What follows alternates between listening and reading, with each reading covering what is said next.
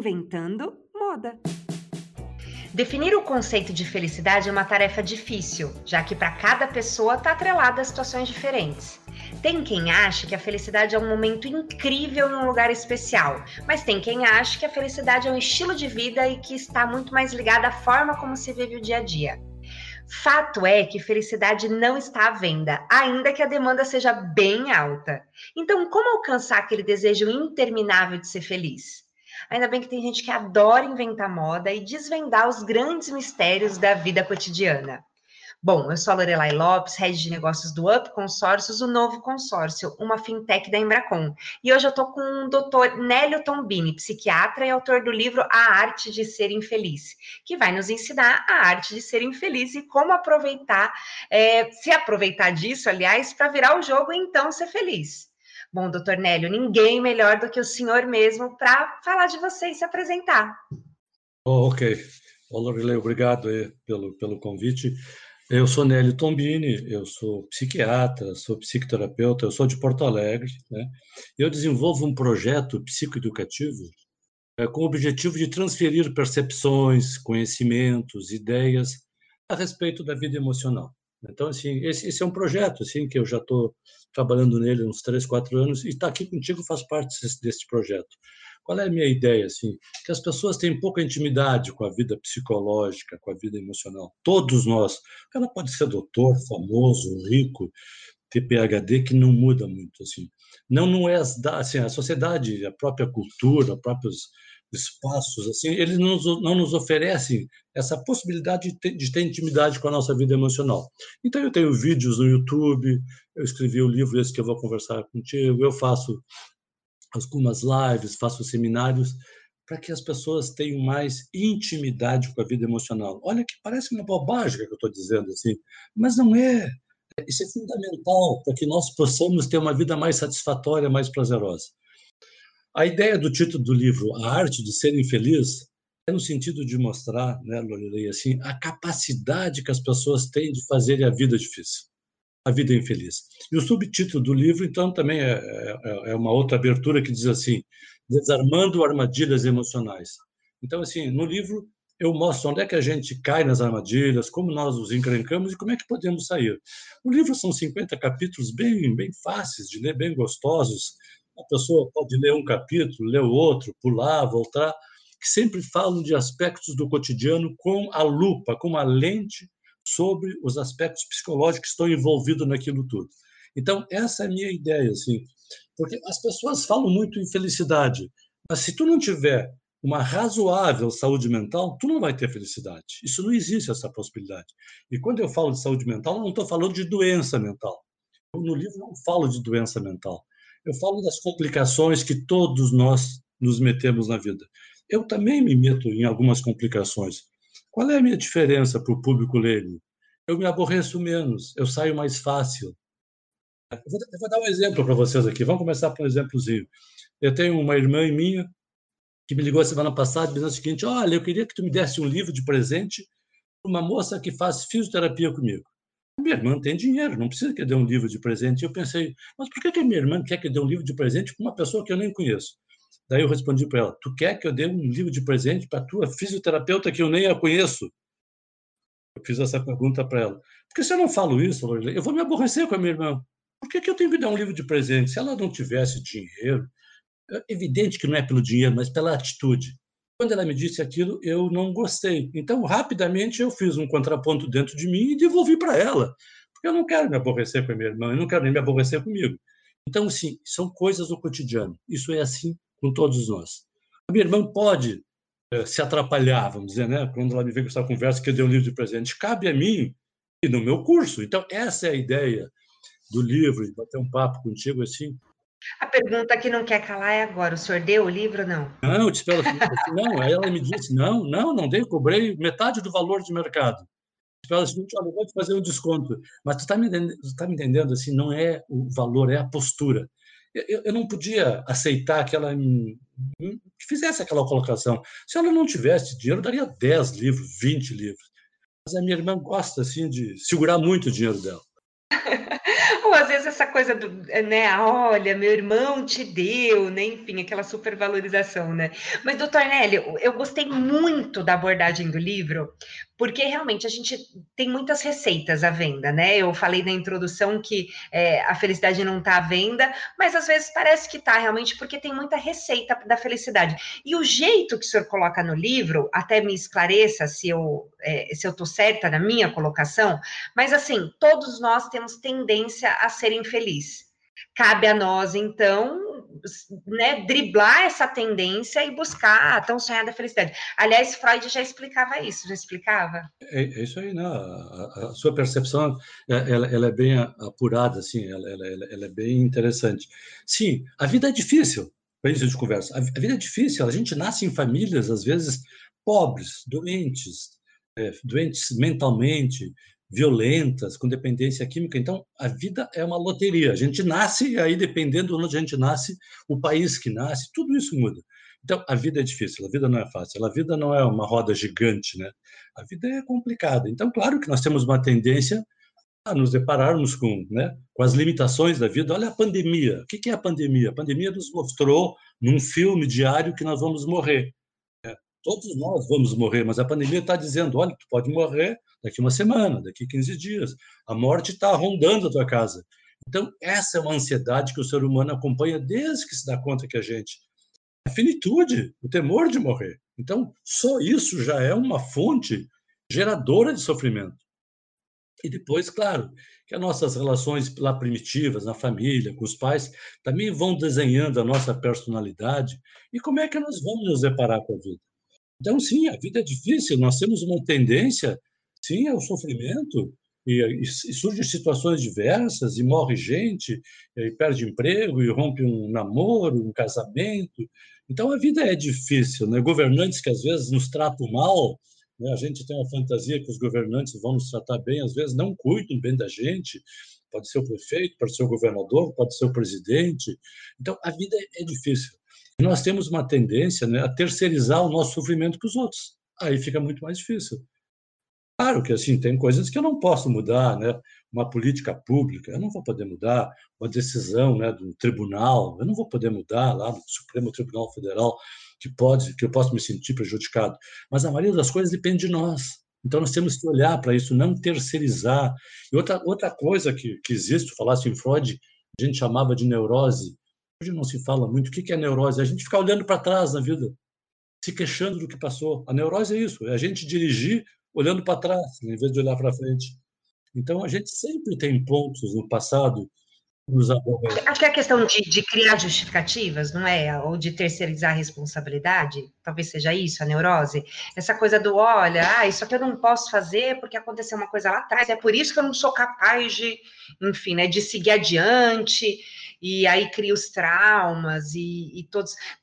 São os fantasmas, né? Que nos perseguem que talvez nem existam, não é verdade? Sim, os fantasmas, o nome está dizendo, eles não existem, mas na nossa mente eles existem. Olha o problema, o pessoal que está nos escutando. Os fantasmas não existem na realidade externa, mas na nossa mente eles existem e eles são terríveis conosco. Então nós temos que tirar esses fantasmas, entender esses fantasmas. Isso é importante. Eu perdi meu pai quando eu tinha 13 anos de idade. Meu pai faleceu, ele tinha 47 anos. E eu tinha projetos de vida, viu, Lorelei, com meu pai. Meu pai trabalhava, era um industrial, trabalhava com madeiras. Naquela época se derrubava madeiras, pinheiros, isso há 60 anos atrás. Meu pai morreu e eu acabei, eu, eu me lembro que eu fiquei deprimido uns 5, 6 anos. E até fui fazer medicina por isso, foi uma das razões, acho, para preencher esse vazio e ajudar as pessoas. Então aquilo foi um trauma na minha vida. E se eu não tivesse resolvido aquilo bem, eu, quem sabe, teria bebido pela vida fora, dizendo como a vida foi difícil para mim, perdi meu pai com 13 anos, olha que dificuldade, né? Então, assim, cada um vai ter que arranjar a sua vida. Mas eu falo de coisas banais no livro, assim, e, e o livro, assim, é uma possibilidade da pessoa ler e entender aquilo. Se você sair hoje ali em São Paulo, com uma livraria, querer comprar um livro que explique como é que as pessoas se atrapalham, se atrapalham do ponto de vista psicológico, emocional. Os livros são muito teóricos. Você vai ler aquilo, não vai entender nada, não vai servir para nada. Então, esse meu livro tem uma coisa boa, assim, ele oferece caminhos muito claros. Não é autoajuda, não é assim, ah, levanta, faz isso, telefone, abraço. Isso é autoajuda. Autoajuda é uma coisa que vem pronto, é um pacote que vem pronto. Não, meu livro não é autoajuda, meu livro ajuda as pessoas a pensar. O que, que diferencia uma pessoa da outra na vida? Não é o dinheiro, é o pensar. Tem pessoas que não têm capacidade de pensar. Elas não conseguem elaborar o que elas enxergam. Elas se atrapalham. E, e não pensando, elas não conseguem falar claramente. Nós temos, o que, que é o nosso grande poder na vida? É o pensamento e a palavra. O resto é a gente usa como artifícios externos, ter dinheiro, ter poder, ser bonito, ter casa, viajar, tudo isso é bom, mas isso não conforta a nossa alma. Se nós não tivermos dentro de nós condições bem clarinhas de quem nós somos, a gente não adianta ter dinheiro. Adianta ser poderoso. Doutor Nelly, eu vou, vou corroborar com aquilo que o senhor disse é, em relação a se autoajuda ou não, né? O que eu percebi do livro são, é, são insights, mas de todos esses insights, eu acho que são mais explicações, não é verdade? Olha, isso acontece por causa disso. E em todos os trechos eu consegui tirar algum proveito, porque eu me vi em alguma daquelas situações. Então, todas as situações que o senhor coloca, você consegue enxergar, poxa, isso aqui está acontecendo mesmo, ou você tem lembrança por exemplo, o, o, o senhor fala da, da como, como o senhor chama a questão da violência verbal? O senhor até fala que é diferente de bullying.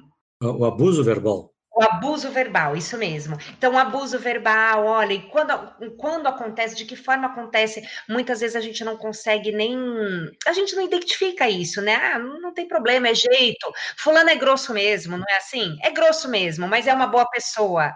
Mas não, aquilo tem efeito. As crianças, fala em relação a ou, ou, pais controladores ou crianças controladoras. Então, quer dizer, a gente consegue enxergar isso no cotidiano. Eu acho que o interessante do livro é você observar que tem algo acontecendo ali, porque os seus exemplos, né, trazem, olha, quando acontece isso, o motivo é esse. Então, eu acredito que é aí que ele se diferencia de um, de um livro de autoajuda onde você tem um passo a passo. 10 formas de encontrar a felicidade. Você tem que fazer isso, você tem que fazer isso. Não, então, realmente senhor coloca muito bem. É um jeito de lidar com as situações, né? Como lidar com as situações, até primeiro identificando as situações, porque a gente não vai lidar com nada se a gente não entender que ali tem um problema, né? Tem um capítulo que diz assim: cuidado ao abrir a boca, é esse que está te referindo, assim, que nós somos muito descuidados. Nós, assim, nós dizemos coisas para as pessoas que são umas barbaridades. E quando as pessoas se queixam, nós somos, nós somos espertos. O que, que a gente. A nossa esperteza, que é uma esperteza safada. Ah, foi uma brincadeira. Mas como brincadeira? Se eu disser para alguém, ah, mas tu tá gordo, eu disser para alguém o seguinte, ah, mas tu tá magro, parece que tá com AIDS. Escuta, se, se, se eu disser para alguém assim, ah, mas tu, tu, tu tá barrigudo, o que é isso, sabe assim? Mas como é que me autoriza a dizer isso para uma pessoa que não está pedindo minha opinião? Isso, isso é grave. Agora, sim, é importante que as pessoas que estão nos escutando que denunciem isso. Não é denunciar na polícia, é denunciar para a pessoa e dizer assim: olha, aqui, eu quero te dizer uma coisa. Não precisa ser na hora, porque às vezes na hora a gente fica impactado, né, né Lorelei? A gente não consegue dizer, não importa. Preste atenção, pode ser um dia depois, uma semana depois, se encontrou lá com o doutor Nélio e diz assim: olha, Nélio, tu dissesse para mim um negócio semana passada que eu não gostei, eu queria dizer isso para ti dizer que eu não gostei, tu fosse inadequado comigo, dizer para a pessoa isso é fantástico, a pessoa vai ficar olhando. Se a pessoa vier com essa conversa, ah, não, foi uma brincadeira, dizer, olha aqui, só um pouquinho. Agora eu vou ficar chateado duplamente. Tu me chateou lá e está me chateando de novo, dizendo que foi uma brincadeira. Me escuta, me ouve. Eu não gosto que tu me trate assim. Eu não gosto que na frente dos outros tu fica tirando com a minha cara. Tem que dizer para as pessoas isso, porque senão a gente vai começar a ficar com raiva da pessoa, vai começar a maltratar a pessoa e vai se afastar da pessoa. Então, isso é para tudo. Falem, pensem. Se vocês estão nervosos, segure a bola, segure a onda. Tem tempo, pode falar um dia depois, uma semana depois. Fale com o chefe, fale com o marido, com o namorado, com a mãe, com o pai. Falem.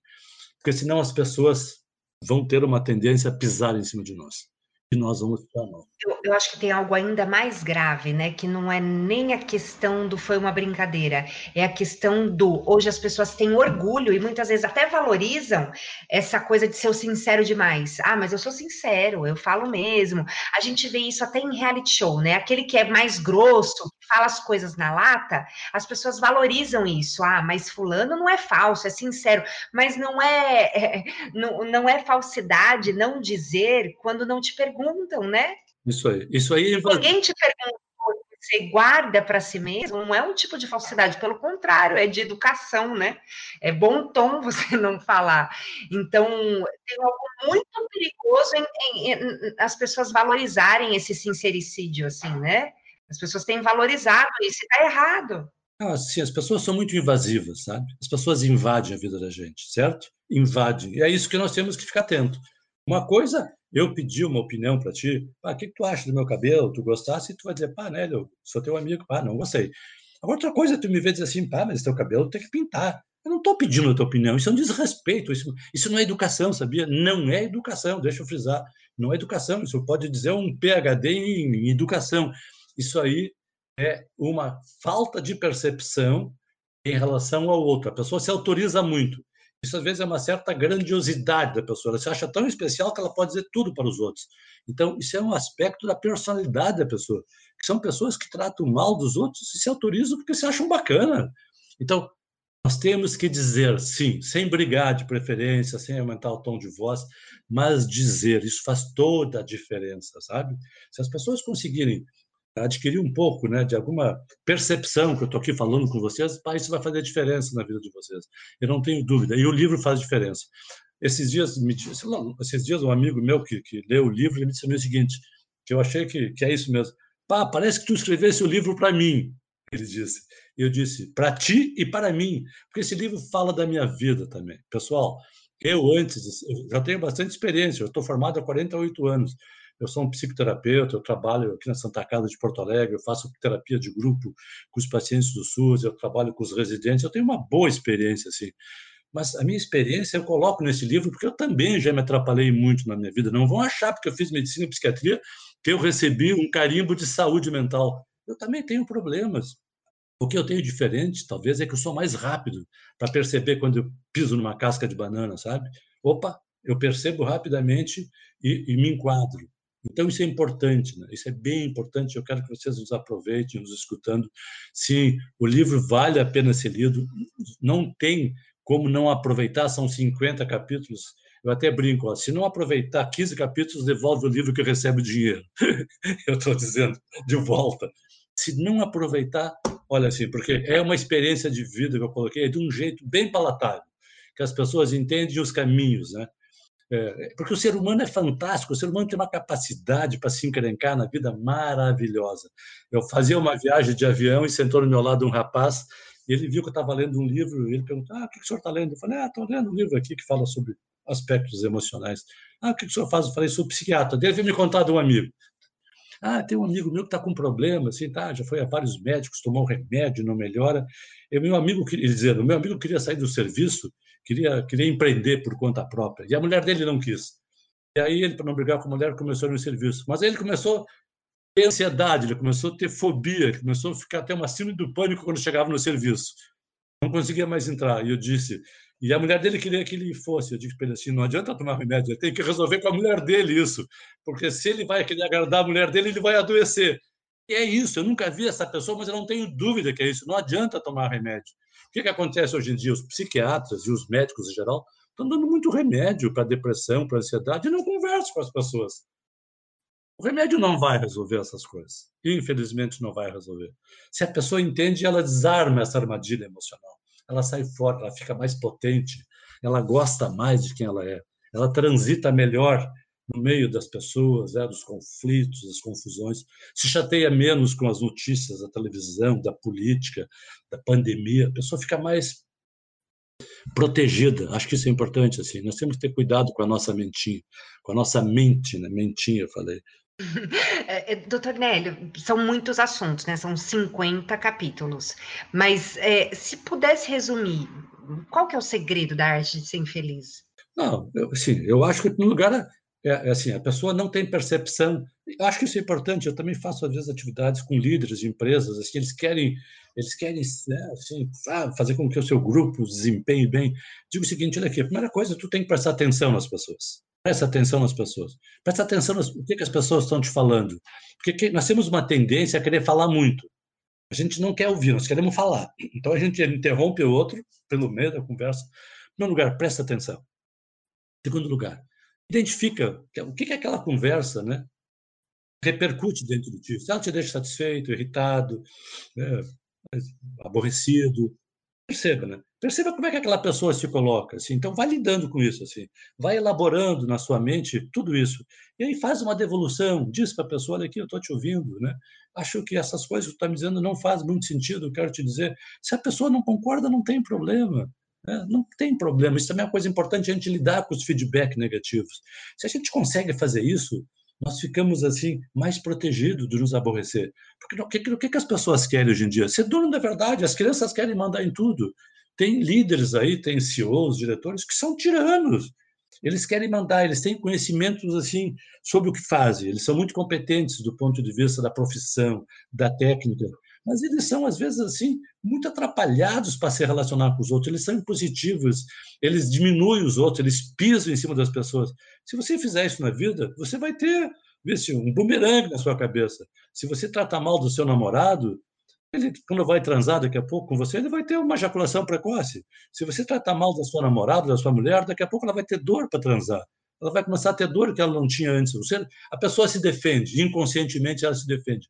O ser humano é assim, sempre vai ter um troco, sempre vai vir uma conta. Geralmente é uma conta negativa quando nós maltratamos as pessoas. As crianças, por exemplo, a gente costuma às vezes não dar muita atenção para as crianças. As crianças precisam da nossa atenção, elas precisam ser valorizadas quando conversam, elas precisam que a gente escute elas, elas precisam que a gente desligue a televisão e o celular e escute uma conversa de uma criança de 3, 4, 5, 6 anos. Elas são muito sábias, elas são muito perceptivas. Onde estiver aqui, aqui na minha casa, meus netos, tem uma menina de seis anos que ela diz que esses dias a mãe dela deu umas palmadas nela. A mãe dela é minha filha. Que a mãe dela depois ficou triste e até chorou. E ela disse assim: É, porque a minha mãe disse que tu também dava umas palmadas nela quando ela era pequena. Eu disse assim: A tua mãe tem razão, é verdade, eu dava umas palmadas. Assim, e ela dizia assim: É, acho que a minha mãe podia ter falado mais comigo. Olha, uma criança de seis anos, assim, olha, olha, olha que aula, que aula. Eu disse, é, tu tem razão, assim, por alguma razão tua mãe não pode falar mais contigo. Talvez naquele dia ela tivesse mais irritada, mais aborrecida, né? Tu também, quem sabe, né, não escutou a tua mãe, tu fala assim, olha também como tu é importante na relação com a tua mãe. Então, tu com seis anos tem que dizer para tua mãe, quando tu vê tua mãe irritada, quando tu vê teu avô irritado, fala para nós. Se tu vê que eu estou grosseiro, eu estava com a máscara, porque eu estava aqui em casa, e uma hora eu acho que eu mudei o tom de voz, ela me disse assim, Ô, vô, tu tá bravo? Eu perguntei, por quê? Porque ela não estava vendo isso, porque a tua voz mudou. Olha o que ela me disse. Que maravilha, e tinha mudado mesmo. Eu estou aprendendo quando eu paro para ver. É isso que, isso que nós estamos fazendo na vida, ouvir as pessoas. E se a gente não concorda, dizer também com delicadeza, né? Ou às vezes não dizer nada, porque isso é uma maneira de que nós possamos, assim, né, nos aborrecer menos no fim do dia. Olha, eu vou dar para vocês um termômetro legal para vocês medirem as emoções de vocês. Como é que vocês chegam em casa no fim do dia? Eu, normalmente, chego em casa bem. Trabalho, tendo pessoas com problemas, com queixas, com depressão, com irritação, de mal comum. Isso não cola em mim. Eu gosto do que eu faço. Eu chego em casa leve, viu? Lorilei, chego em casa leve, ah, faceiro, que bom, meu dia foi legal. Então eu digo, pá, bacana, não briguei com ninguém, tive lá umas encrencas que eu consegui sair bem, viu? Então isso é um bom termômetro, né? Nós temos que cuidar das nossas vidinhas. Claro que se a pessoa não está passando fome, não está mal de dinheiro, não está doente, não tem onde morar, é difícil. Eu falo em pessoas que têm um certo nível, né, que podem aproveitar a vida. Porque se queixar dos outros é muito fácil. Tirando os problemas de necessidade básica, vamos colocar assim, é lógico que o problema de necessidade básica é, é muito difícil, ainda assim há quem consiga, certo? Há quem consiga ser muito feliz, mesmo enfrentando os piores problemas. Eu tenho uma moça que é minha faxineira, ela tem mais saúde mental do que eu acho, viu? Eu já venho aqui em casa, sabe? Ela tem dificuldade, eu ajudo ela, ela tem uma alegria, eu digo, essa mulher tem mais saúde mental do que eu, sabe?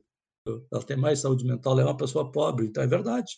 Uma das pessoas que me deixou as maiores lições assim relacionadas à, inteligência emocional foi uma grande amiga que lutou contra um câncer durante 18 anos até o momento que realmente ela perdeu, né? essa batalha. Mas ainda assim, até o fim, era uma pessoa extremamente positiva, que inclusive ela tinha, ela com a mãe dela, só um dia por mês de luto. Era o único dia, uma vez por mês, né? Era a primeira quarta-feira de todo mês, ela e a mãe, somente entre elas, olha, de arrepiar, viu, doutor Nélio? Mas elas se permitiam reclamar.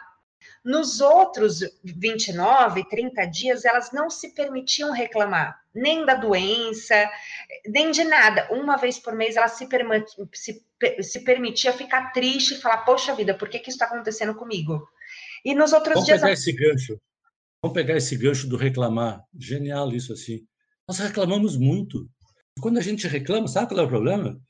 A gente reclama é como se a gente vomitasse em cima dos outros. A reclamação, imagina o seguinte: vamos pensar que é um vômito, né? Tá parado, daqui a pouco uma pessoa vomita nos teus pés, vem aquele cheiro. Reclamar e vomitar. Só que quando a gente reclama, a gente vomita nos outros, mas vomita para dentro de nós também. Você tem que entender. A reclamação também vai nos impregnar, também vai nos deixar chateado. Aumenta o nosso aborrecimento, aumenta o nosso abatimento. Então, reclamar é a pior coisa que pode ter na vida das pessoas então, assim, falar tudo bem. Agora, reclamar, a gente pode reclamar o tempo inteiro. Eu também já tive um câncer, vou dizer aqui para vocês, sabe? Né, me tratei, também tive consequências. Eu estou cuidando da minha vida, viu? Assim, eu sempre digo assim, a vida não me deve nada, viu? Isso é outra coisa importante. A vida não me deve nada.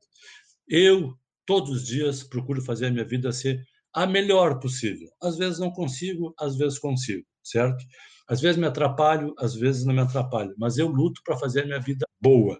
E nós estamos aqui conversando com vocês, vocês estão nos ouvindo para que vocês pensem sobre isso. Agora, com, essas, com essa história da, da pandemia, eu tenho feito praticamente atendimentos online. Então, atendo, faço psicoterapia com as pessoas online. Né? Então, tenho gente dos Estados Unidos, brasileiros, gente da China. Digo assim, como é fácil, né? Você sentar com alguém e uma pessoa te trazer uma história e tu pegar aquela história e transformar uma história mais interessante. Porque as histórias das pessoas são histórias sem saídas. Tudo tem saída. Nós é que temos que ter cuidado para não fazer as coisas mais sofridas, mais difíceis. Se nós estamos muito né, aborrecidos com os outros, isso é um mau sinal. Que nós estamos debitando muito fora de nós o nosso sofrimento. Sim, tem pessoas que não prestam, teve pessoas que nos traíram, pessoas que, que nos trataram mal, pais que não foram legais, nós tivemos câncer, mas a vida é assim. A vida não é um mar de rosas. Então, assim, essa é a ideia do nosso papo, do livro Arte de Ser Infeliz. Não faça a vida pior, porque para alguns a vida já é difícil. Vamos tentar. Não sofra se seu time de futebol perdeu. Sofra 10 minutos, 10. Discussões de casais, eu sempre digo, pá, não fica brigando. discussão de casal, uma DR, tem que durar cinco minutos, não pode ser mais do que isso. Isso achei o máximo que você escreveu. Amei. Passou de cinco minutos já não tem o menor sentido, né? Vai repetir tudo, vai ser uma chatice. Então, assim, ah, eu acho muito interessante quando a gente tem mais intimidade com a vida emocional, com o nosso psicológico. A gente não aprende na faculdade isso, pessoal. Não aprende. Pode fazer PhD, pode falar cinco línguas, não aprende. Então, a ideia de vocês me convidarem aqui, a ideia do livro, isso vale a pena vocês lerem o livro, vocês vão aproveitar. Eu acho que não tem nada parecido assim com essa clareza. Eu estou aqui me exibindo, mas é um exibimento assim realista, tá? Porque esse livro já vendeu bastante. Agora nós estamos colocando ele fora do Rio Grande do Sul para Rio, São Paulo. A pandemia também atrapalhou um pouco essa, essa, essa investida. Ele não é um livro de filosofia, ele não fala de filosofia, ele fala sobre vida e soluções para os aspectos emocionais que nós vamos ficando enredados, né? É como se fosse uma teia de aranha. Imagina que nós fôssemos umas aranhazinhas, daqui a pouco a gente se atrapalhasse e começássemos a fazer uma teia que enrolasse o nosso próprio corpo. É mais ou menos assim que muitos fazem com a vida. Em vez de fazer a teiazinha para pegar as moscas, fazem uma teiazinha para deixar a própria pessoa presa na sua própria teia. Então a ideia do livro é assim: desenredar essas teias de aranhas que cada um às vezes constrói com muita competência. Hoje se fala muito né, que a depressão está muito em alta, e é verdade. A depressão, segundo a Organização Mundial da Saúde, agora em 2022 seria a doença de maior incidência na população aqui ocidental, pelo menos. Sabe o que é isso, pessoal? Só perde para doenças cardiovasculares. Sabe o que é isso? A doença mais séria, doenças cardiovasculares. A segunda, a depressão. Mas o que é isso? Mas por que isso? nosso cérebro resolveu nos sacanear, vamos sacanear a cabeça da humanidade. Não, não é assim. Não é a química cerebral. É que nós, nós estamos, assim, hoje em dia, nos relacionando de uma maneira muito pobre. As pessoas estão muito distantes, as pessoas não têm muito o que conversar uma com as outras, as pessoas não sentam, as pessoas não se escutam. Então, sim, nós estamos ficando mais deprimidos porque estamos dando pouca atenção para nós mesmos. Né? Doutor, eu, isso é uma. Eu estou totalmente fora de roteiro aqui, mas é. Eu já li sobre isso, sobre a questão, inclusive, de, de tornar a doença mais recorrente, né, à frente da, de doenças cardiovasculares, mas é, o senhor está me dizendo, é o distanciamento e tudo mais eu, eu me pergunto, será que também não é a questão da frustração? Porque ou já existia, mas não havia diagnóstico, as pessoas já eram depressivas, mas não existia o diagnóstico de depressão, ou realmente hoje as pessoas estão mais depressivas, e aí se estão, quais os motivos, e, e se esse é um motivo, as pessoas estão mais frustradas porque elas enxergam mais possibilidades. Eu imagino assim, antes, de repente, aquela pessoa que mora naquele bairro, naquela cidadezinha de interior, enfim, ele tinha ali a vida dele e se tornar de repente um padeiro era o suficiente, era o sonho, seria o suficiente para ele ser muito feliz, se tornar um padeiro, ter a família dele. E hoje isso talvez não seja mais o suficiente para ele, porque ele está vendo o mundo e aí ele enxerga que ele queria outra coisa e as pessoas não estão mais satisfeitas com o que elas têm. Aí fica a pergunta, três em um. Não, não, não, tá bem. Não, assim não. É, não tinha mais depressão no passado, não. As depressões sempre foram relativamente fáceis de fazer o diagnóstico. O que não se fazia era o diagnóstico, não se fazia o diagnóstico e também tinha um pouco de tratamento. Não, as pessoas acho que estão mais depressivas hoje, porque as pessoas elas são um pouco perdidas, elas não sabem bem o que querem. Né? É uma busca assim, em lugar nenhum. Então as pessoas ficam atordoadas, existe uma exigência, vamos dizer assim, das mídias assim, quem tu tem que ser, como é que tu tem que te apresentar, como é que tu, né, como é que tu deve ser, tu deve seguir uma pessoa. Então é uma, é uma certa perda de identidade. A pessoa não sabe quem ela é, ela não se constrói. E a família às vezes não ajuda a fazer isso. Então sim, isso faz com que as pessoas fiquem mais depressivas, porque as pessoas elas não sabem onde é que vão investir, elas se preocupam muito com os outros, com a opinião dos outros, com o olhar dos outros, elas, elas, não, elas não se constroem internamente. Então, sim, fica muito complicado e por isso fico mais depressivo. Mas é uma depressão que o remédio não vai resolver, isso é importante, porque não é uma depressão da química cerebral, é uma depressão do contexto que se vive. Remédio não resolve isso, não vai resolver. Então, isso também é grave, assim. Isso só vai ser resolvido se a pessoa entender. Nós estamos fazendo aqui uma psicoterapia, né, através aí do, podcast, para as pessoas entendam um pouco, entendam um pouco mais disso. Então, as pessoas, assim, as pessoas não querem mais saber do outro, não, quer, não querem conquistar o outro, não querem conhecer o outro. As pessoas se encontram hoje em dia, o que, é que elas querem? Elas querem, basicamente, um, um prazer imediato. Qual é o prazer imediato quando um casal se encontra? Transar. Transar. Um transar. Né? Transar é o prazer imediato. Vamos fazer uma coisa legal para a gente ter um prazer imediato. Então as pessoas transam. Eu não sou contra que as pessoas transam, não sou um idiota. Mas também, como as pessoas transam por transar, isso aí transa quatro, cinco vezes e perdeu o interesse e dá um vazio interno. E a pessoa precisa transar de novo. E aí fica um transar sem fio, sem fim. E aumenta o vazio. É parecido, até no meu livro tem um capítulo que diz, é parecido com bebê, é parecido com usar droga. A pessoa bebe, usa drogas, sente uma sensação que se preencheu. Passou o efeito, vazio. E esses vazios deprimem as pessoas. O álcool deprime a pessoa, a droga deprime a pessoa. Essa troca de companheiros deprime as pessoas, porque as pessoas elas não conseguem assim, se vincular. Acho que esse é o ponto. Vínculo. Hoje em dia não tem vínculo, as pessoas estão vinculadas ao seu iPhone, vinculadas no seu iPad, vinculadas nas mídias sociais. As pessoas não têm vínculo, as pessoas não param, as pessoas não conversam. Esse nível de exigência do momento, esse nível de exigência do companheiro. Ah, é bom se for assim, se tiver se for desse jeito. E acaba sendo uma. Aliás, o senhor fala sobre isso também, né? O que, que é um, um companheiro ideal? É, lembro que o senhor chegou num trecho onde o senhor disse que, ah, se alguém que quiser cuidar de você, naquele momento me criou uma expectativa, eu falei, ah, acho que é isso. Aí o senhor, então fuja. Eu falei, pronto, então não, não, não sei qual é a solução. Mas realmente acaba criando dependência. Ou seja, é, essa expectativa, essa coisa do querer algo muito bom, nunca está satisfeito com nada, né? É porque, assim, é porque as pessoas, na verdade, elas não sabem bem o que querem. Então, às vezes, elas imaginam se arrumar um cara, uma mulher ou um homem para cuidar, ah, maravilha. É por isso que eu digo, fuja de alguém que queira cuidar de ti, porque às vezes são pessoas que vão te maltratar, vão te agredir, aí, aí pode passar por aí esse risco também do feminicídio, né? A pessoa tem uma fantasia que um homem vai cuidar, às vezes pega um homem muito loucos, e a pessoa não percebe isso e fica fazendo coisa para agradar e nunca agrada, mas com uma fantasia de ser cuidado. O ser humano tem uma fantasia de ser cuidado, tanto o homem quanto a mulher. Então, se vem alguém vendendo, né, essa ideia, opa, vamos lá, alguém vai cuidar da minha vida. Não, ninguém vai cuidar da sua vida. Alguém vai te maltratar se tu deixares que ela cuide da tua vida. Porque a única pessoa que pode cuidar da sua vida bem ou mal é você mesmo. Não tem alguém que faça isso. Se alguém fizer isso, vai ser num, quase que num regime de escravidão. Vai te escravizar, vai te submeter, vai ter que ser do jeito que ele quer, ou que ela quer. Né? Não pode jogar futebol com os amigos, não pode pintar as unhas de vermelho, não pode usar uma saia curta, não pode falar com aquela amiga, não pode nada. É escravidão. Isso faz com que as pessoas adoeçam.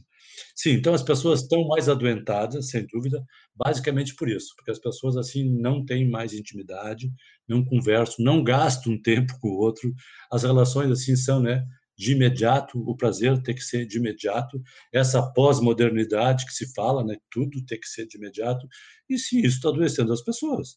E vai chegar um momento que, que, provavelmente as autoridades públicas vão se dar conta disso e vão, quem sabe, tentar fazer algum mecanismo, como já está se conversando, né? Tem esse filme aí, o Dilema das Redes, né? Que fala também sobre adolescentes mais reprimidos. Nós temos que rever nossas relações. Sempre é assim na vida. Nós começamos a ir para um lado e às vezes precisamos voltar, né? porque aquele lado não é interessante. Mas o único jeito que tem é conversarmos, como estamos fazendo aqui. Se as pessoas tiverem mais interesse, que não puderem ter o livro, vão lá no meu canal do YouTube, Nélio Tombini, tem lá uns 50 vídeos pequenininhos. Seguramente vocês vão se interessar e algum vídeo vai fazer sentido. Entro lá no meu canal, vão lá assistir que vocês vão gostar. Até porque é muito assunto para um podcast, né, doutor Nélio? É muita coisa. O senhor tá eu estou pensando em várias frases de efeito aqui que eu aprendi ao longo da minha vida, enfim, mas que, que resumem muito bem tudo isso que o senhor está falando. Bom, para terminar, assim, fala uma dica de ouro para quem quer começar a olhar cuidado. É, queremos dica, não tem jeito. Já que, já que o senhor quer dar os 10 passos, tô brincando. uma única dica, uma única dica, dica para começar a olhar com cuidado para suas emoções. Sabe aquela coisa assim do é, sinal amarelo, olha, né? Isso aqui é um, um, um, sinal amarelo aí, toma cuidado. Ver assim, então, primeira, assim, não uma dica não, vou dar umas três, quatro. Primeira dica, não deixa ninguém te maltratar. Não deixa as pessoas te maltratarem. Não vai para casa chorando, não se acha uma, uma desgraçada, uma pessoa desvalorizada. Fale com a pessoa, mesmo que seja alguns dias depois. Pode ser o chefe, vem e fala com jeito. Não deixe ninguém se maltratar, isso é importante, certo? Recorrente vale a pena se afastar também, né, doutor Nélio? Ah, bom, se a pessoa continua te maltratando, se afasta, isso é importante. Cuide, né? Cuide de quem você é. Se você estiver muito irritado com alguém, a segunda dica, tenta fazer um exercício. Por que, que essa pessoa está me irritando? Né? Tenta perceber. Porque tem pessoas que fazem esse jogo de passar as suas coisas ruins para o outro. É, joga em cima do outro, como se o outro fosse um saco de lixo. Então, presta atenção. Se tem alguém que está te irritando, te aborrecendo, presta atenção o que está acontecendo e também, se não for bom, se afaste. Terceira dica: não deixe ninguém cuidar da sua vida. Cuide da sua vida. Assuma a responsabilidade da sua vida. Cuide do seu dinheiro. Cuide do que você vai fazer, do que você vai comprar, compre a roupa que você quiser. Não deixe as pessoas se meterem na sua vida. Isso vale para um pai também que não deve se meter na vida de uma criança de 9 anos que quer comprar uma roupinha para ela. Deixe as pessoas tomarem as suas iniciativas, isso é importante. Né? Então, acho assim que talvez essa, essas dicas assim. E se começar a ficar muito irritado, começar a perder o sono, né? começar a ficar angustiado, né? começar a não se sentir bem, começar a ficar abatido, veja o que está acontecendo Converse com alguma pessoa próxima, assim, que não tenha soluções prontas. Pior coisa da vida é falar com pessoas que sabem o que nós temos que fazer. Não, pessoas que saibam nos escutar. Fale com alguém se você está mal, que sabe escutar e que não tenha soluções. Se não resolver, procure um psiquiatra, não tenha preconceito. Existe muito preconceito contra os sofrimentos mentais. Procure um psiquiatra, vai conversar, procure uma psicóloga, vale a pena. Às vezes conversa uma, duas, três vezes, a pessoa ajuda a abrir caminho. Então, vamos parar com esse preconceito em relação aos sofrimentos de ordem emocional, psicológica ou mental. Vamos lá, vamos ver se a gente faz outros podcasts. Assistam lá, por favor, no YouTube, se inscrevam. Eu acho graça que tem um vídeo meu que tem 300 mil visualizações. 300 mil. Eu tenho no YouTube, parece 25 mil seguidores. Eu penso assim: esse pessoal vai lá, se abastece nos meus vídeos, não é capaz de se inscrever? Eu digo, é, que gente ingrata, agora estou fazendo uma queixa aqui, uma queixa pública. Ei, vão lá, faz um lanche nos meus vídeos, se alimentam e vão embora, não deixo nem um centavo. Não, tem um rapaz que... Tem que se inscrever também, né? Tem um rapaz que ele me, me orienta e diz assim, quando for fazer seus vídeos, tu tem que pedir para as pessoas se inscreverem, eu me esqueço, então estou falando aqui agora. Bom, mas eu fico muito feliz com esse espaço, espero que as pessoas tenham aproveitado. O livro tem na Amazon, né, com essas coisas, e várias livrarias tem, e vale a pena. Eu espero que vocês me convidem, outras vezes eu sou parceiro, gosto de conversar, e acho que tenho coisas para oferecer. Olha que interessante. Acho que tem muitas coisas para oferecer. Eu estou achando, viu? Olha como eu sou. Doutor Nélio, muito obrigada, viu? Delícia de prosa com o senhor. Delícia. Obrigada mesmo. Eu que agradeço. Depois me passa, assim, né? Agora eu vou fazer aqui em off. Me passa também teu WhatsApp aí também, que eu possa mandar algum, algum material para vocês aí diretamente. Se tu tiver, tu tem o meu, meu celular, tu, tu me ligaste há pouco aí, né? Um, eu, eu, vou te dar um oi lá no WhatsApp. Tá bom, eu, eu registro aqui. E, e depois me avisa quando vai ao ar também, porque eu possa seguir. Gostei, muito, estava muito bom. Obrigado, espero que vocês gostarem. Um abração e estou aí disponível. Qualquer coisa, prende, prende o grito. Tchau, tchau. Obrigada, doutor Neto. Um abraço.